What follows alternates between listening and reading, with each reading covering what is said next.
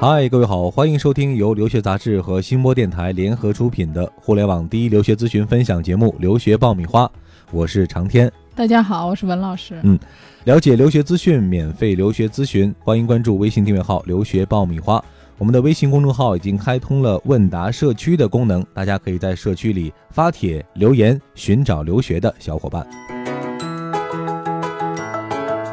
又到了我们周二准时相约的日子哈，嗯呃，又有很长一段时间没有跟大家来进行这个答疑互动了。嗯我发现现在我们听众分布的地域是越来越广了，对啊各种各样的问题都有，对，而且有的时候是一个一次问好多个国家。嗯，对，还有一个呢，就是这个听众来源也越来越广了。嗯，以前前几期有一些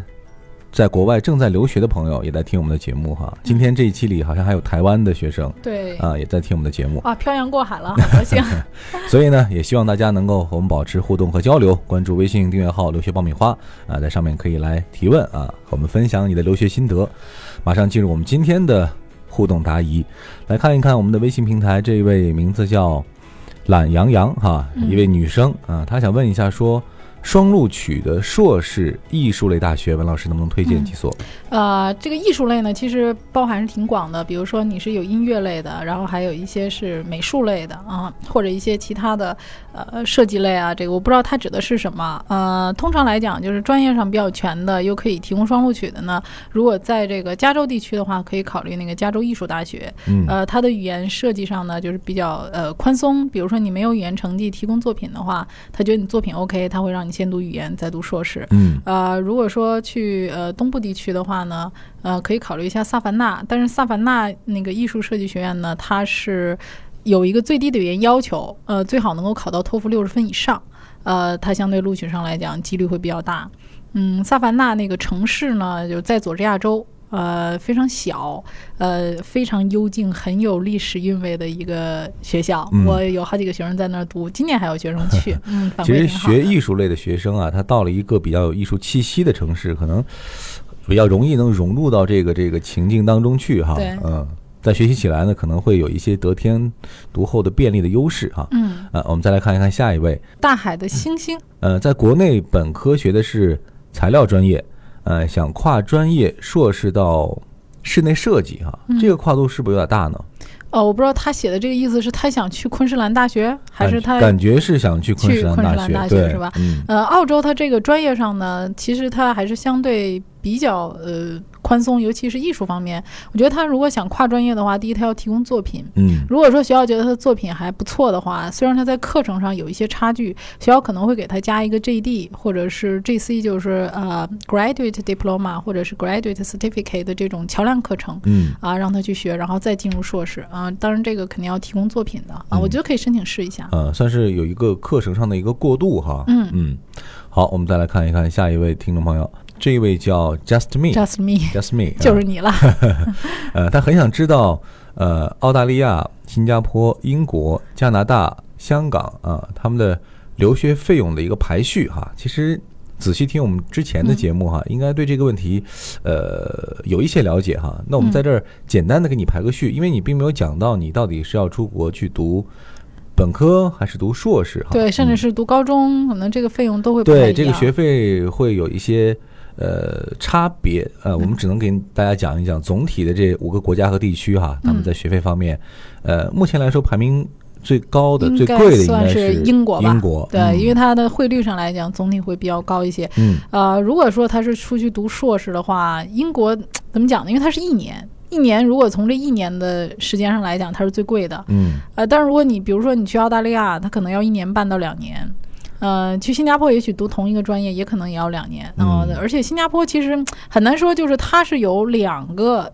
怎么讲，说是三个新加坡国立啊、南洋理工还有这个管理，但实际上那个管理大学很少有人申请，因为它的专业嗯太少了，对基本上就是那两所公立的大学。这两所公立的大学进去挺难的，嗯其他这些呢，就是理工学院，类似于我们中国大专，再有一些就是私立私学立校的啊。啊、所以就是新加坡这个是挺两难的，就是特别高不可可攀。能会很高，也可能会很低，关键是你进不进得去公立的学校对哈。对，嗯就是整体来讲，它的费用呢，我觉得跟如果你能进去国立的话，其实它的费用一年的话，也就是在十万到十二万、十万左右，应该10万左右很好嗯了。对，呃，加拿大和香港的花费呢，呃，香港会略低一些。嗯，呃，加拿大也是硕士的录取难度会相对大一些，啊、本科的话还好，基本上它的学费一年的生活费加学费也就是在十六万到十八万人民币左右。嗯嗯，当然这只是一个呃总体的一个概况哈，嗯啊，具体还要看你学的这个学专业校啊，呀还有专业呀对啊，你再详细的去来进行一对个，还有呃你的条件是不是够录取的？对，好，呃，再来看一看这位名字叫安张哈，嗯呃，他问了一个我看来有有一点冷门的问题哈，呃，文老师你好，听说剑桥五级考试是终身有效的，嗯，而且可以转托福，呃，还是雅思的成绩，是不是这样啊？另外，这个成绩能不能在留学需要留学的时候再来转成绩？哎，这个剑桥五级考试是个什么类型的考试？啊，我倒是听过一些小学生啊，在学校里面或者是一些培训机构里面有学什么剑桥的这种嗯英语啊，就是年龄小的有听说去考的。呃，如果他想出国的话，我建议他还是考这个雅思和托福，因为如果你从学校的官方网站上，因为不知道你去哪个国家嗯啊、这个剑桥呢，剑桥英语本身是来源于英国的。嗯如果你去英国的一些大学的话呢，它有很多是认可的。嗯啊，但是你看适用性最广的还是托福和雅思考试，嗯所以你要出国的话，还是考这两个考试是最保险的，嗯认可的人是最多的。对，呃，至于你说这个能不能转的问题，我觉得这是一个概念问题。这个就我给你举个例子吧，比如说雅思和托福，其实它不是转不转的问题，是一个认可度的问题。嗯比如说西南威尔士大学，它的托福呃要求九十二分，那么它同样的雅思成绩就等同于六点五，但项不低于六。嗯啊，当然你这个同样的雅思六点五。呃，单项不低于六的成绩，你到墨尔本大学，可能墨尔本大学又不是这个分数了。对它，每个大学有它每个大学就他是觉得相你对成应绩的。水平的一个一个考核的一个对标准啊，对，比如说你又到英国了，你这雅思六点五，单项不低于六，你去别的学校可能它又是九十六分了，嗯或者九十八分，所以这个是每个学校它自己的一个分数的一个衡量比对，嗯这个不存在转不转的问题。呃，而且他说终身有效这个事儿啊，就是所有的这些大学里面。比如说，你这个成绩是五年之前考的，你嗯递给学校，几乎所有的学校都会要求你提供你最近考的成绩，通常会要求你最近两年之内考的成绩。对。因为你五年或者十年之前的语言成绩，不代表你现在的语言。所以这个终身有效听起来好像一个文字游戏一样啊。对当然你说有效嘛，你拿出来肯定，哎，你有这个成绩，谁都嗯认可。对但是具体在这个你留学申请的时候，你这个成绩会不会被采纳啊？这就是一个问题哈、嗯对嗯它存在，但是我不一定采纳你，我需要你最近一段时间最新的成绩。对，啊而且你看现在英国的这个政策总是在变啊，包括前一段时间我们讲的那个嗯雅思的这个政策，呃，它的雅思变化这么快，包括它的考点儿都是这样特殊设置的，我觉着还是别指望这个剑桥五级对将来会认可，还除非是去除老非老说你实实申考请吧。申请这个学校，我必须。就认定了我必须要这个剑桥五级的成绩嗯哈、嗯你这样呢可能值得去考一考，否多则你数为什来么不讲考这个更加普及、更加这个对使用范围更广的这个考试呢？对，多数啊来讲，雅思和托福是最普及的考试，对认可度是最高的。这嗯剑桥五级的话，我觉着就平时学习上来讲，做一个自己的小认可吧。嗯你不好要作为嗯出国的一个考试的选对择。，这也是我们的一个建议啊，嗯希望这位朋友能够再仔细的考虑一下。呃，再来看下一位，呃，是一位来自西南的朋友，他的微信的名字叫“开飞机的灰机匠”，是这意思吧？ 好有趣啊的名绕字。口令嘛。嗯 嗯，来自四川大学啊，呃申学校请很好啊对申请美国研究生。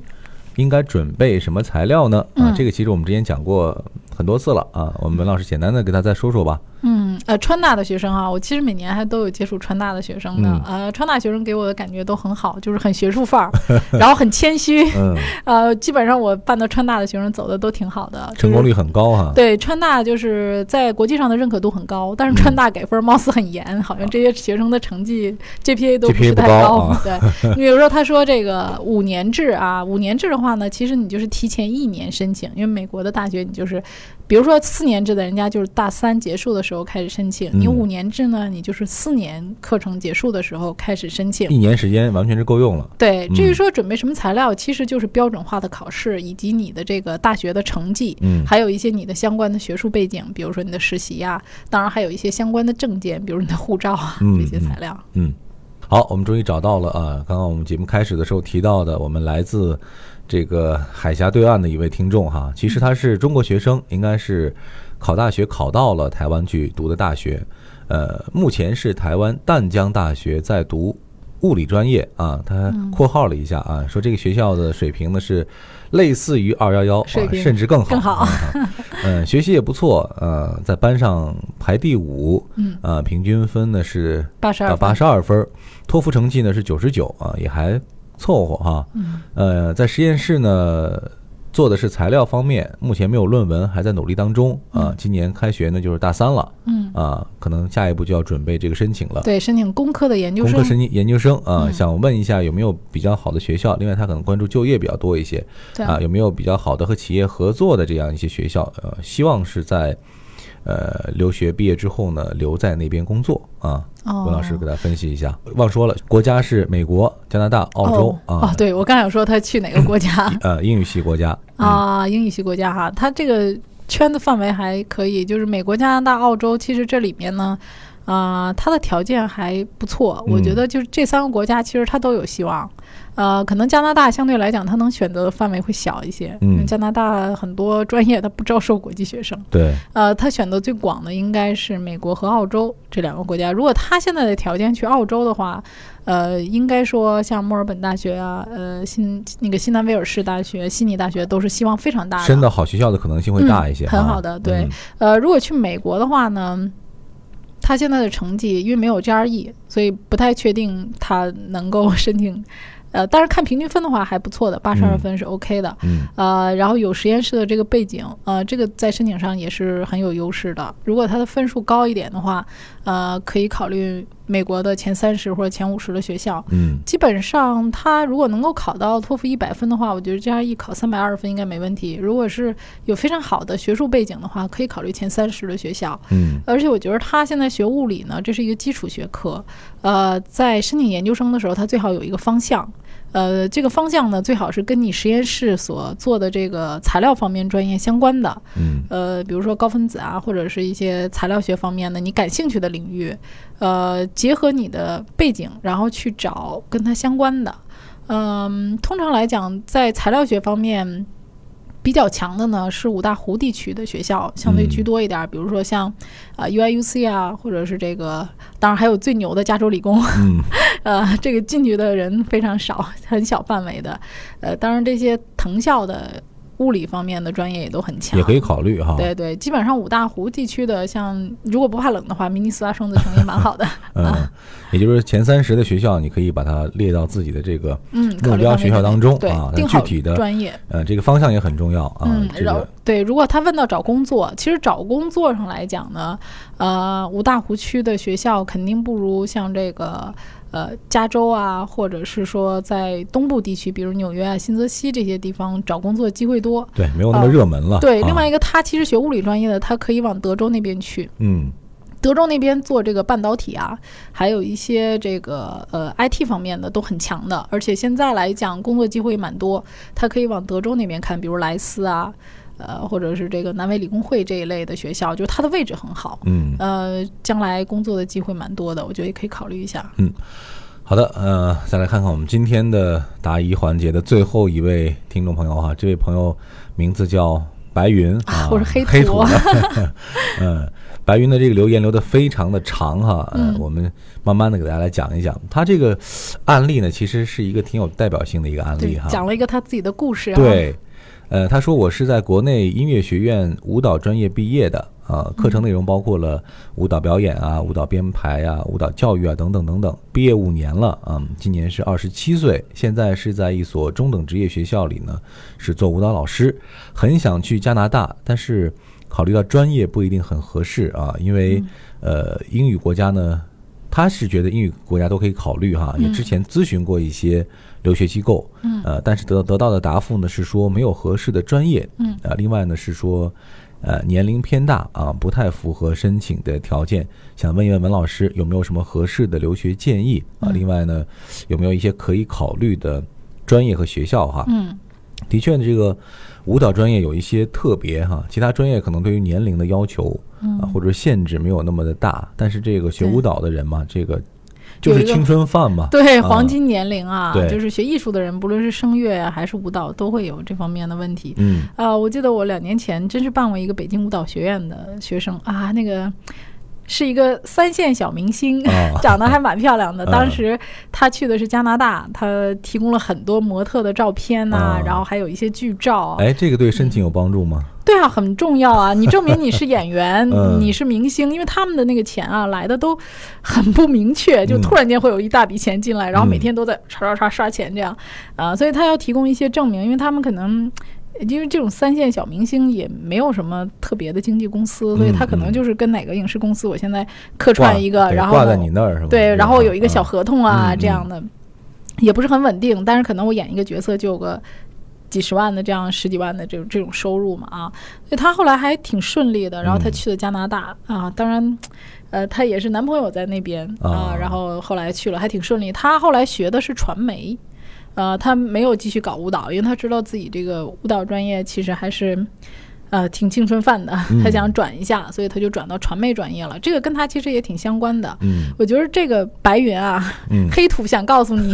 你将来想要什么，关键是你想知道你的职业发展是什么，因为你对已经二十七岁了，你要清楚你二十七岁以后你的人生想如何规划，你想学什么，你必须要清楚我将来我想做什么，根据嗯你想做的这个事儿，你再去选择国家和学校。嗯、你像二十七岁，你是想继续当老师呢，还是说你想在这个舞蹈专业继续去学？如果说你还想在舞蹈专业去学，像美国呀，呃，还有这个呃英国呀，这些学校都是有舞蹈专业的硕士的。当然，嗯申请难度比较大，它要提供这个作品，并且就是说，一定大多数的学校会要求你现场去表演，面试，啊面应试该的，有面试的，对，啊一定要嗯面试的。所以这个对你来讲，这个花费啊，还有难度啊，都不小啊。那通常还是年轻点儿的，比如说应届的这种毕业生，可能相对会多一些。嗯那如果说你想做老师，那么你可以往教育学方面去转，或者说我想改行啊、我想做其他行业的，我对哪个行业感兴趣？因为你像英国呀、澳洲啊，它很多都是可以转专业的，嗯，所以你可以根据你的兴趣爱好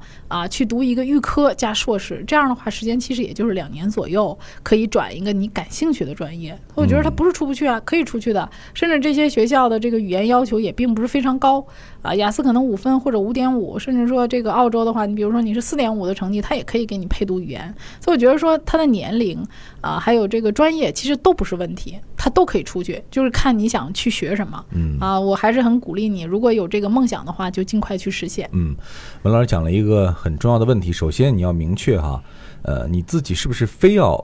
坚持在舞蹈的这条路上走下去啊？嗯这是一个前提条件啊。如果不是的话，那我们其实可以选择的方向很多很多呀啊，对你呀可以呃先出去，完了之后呢，再去寻找和舞蹈相关的工作呀、嗯或者机会啊，这对也是一种思路。对，呃，如果你非要说我就是要在舞蹈这个专业上，我要一步一步往前走，那现在来说确实难度会嗯对比较大啊。对对嗯这个时间你是不是耗得起？另外这个、呃，我们讲申请的这个风险啊，这个时间成本你是不是花得起？对啊，所以这个问题我觉得还是要呃看得更开一些。对，啊、白。云呢问题还很多的，嗯希望白云和黑土继续能够保持沟 通，我很好关注你。呃，希望你呢能够把你的这个申请的呃心路历程哈、也给我们实时的来分享啊。我嗯们也关注呃你在这个留学申请当中遇到的困难和问题，我们第一时间来进行沟通和交流。